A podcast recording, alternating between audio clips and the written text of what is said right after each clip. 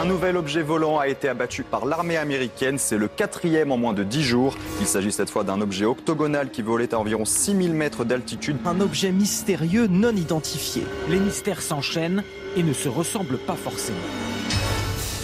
Mystère, mystère.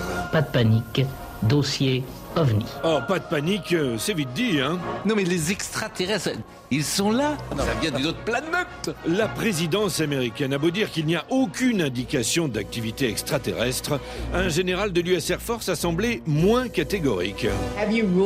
Avez-vous écarté cette hypothèse Parce que c'est ce que tout le monde demande. Je laisserai le service du renseignement et du contre-espionnage tirer cela au clair. Mais enfin, que se passe-t-il Pourquoi tous ces ovnis dans le ciel américain Ils ont réglé les radars.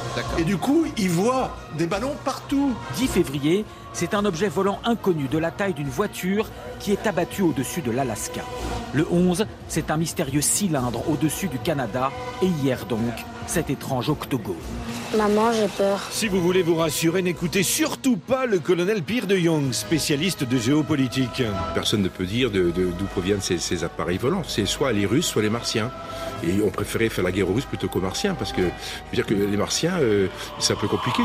Maintenant, David Vincent sait que les envahisseurs sont là et qu'il lui faut convaincre un monde incrédule que le cauchemar a déjà commencé. Mais non, amis terriens, ne cédons pas à la panique, engageons des discussions avec les envahisseurs. Je suis l'ambassadeur de Mars. Dissuadons-les de venir s'installer ici. Notre planète est toute cassée, polluée, dégueulasse. Oxo, la Terre. Oxo, la Terre. Et puis évitez la France. hein. Demain, il y a grève et manif. Ça va être très embouteillé. Vous voyez, c'est vraiment pas le bon moment pour nous envahir. Je crois que les Martiens ont plus de raison d'avoir peur que nous, les hommes.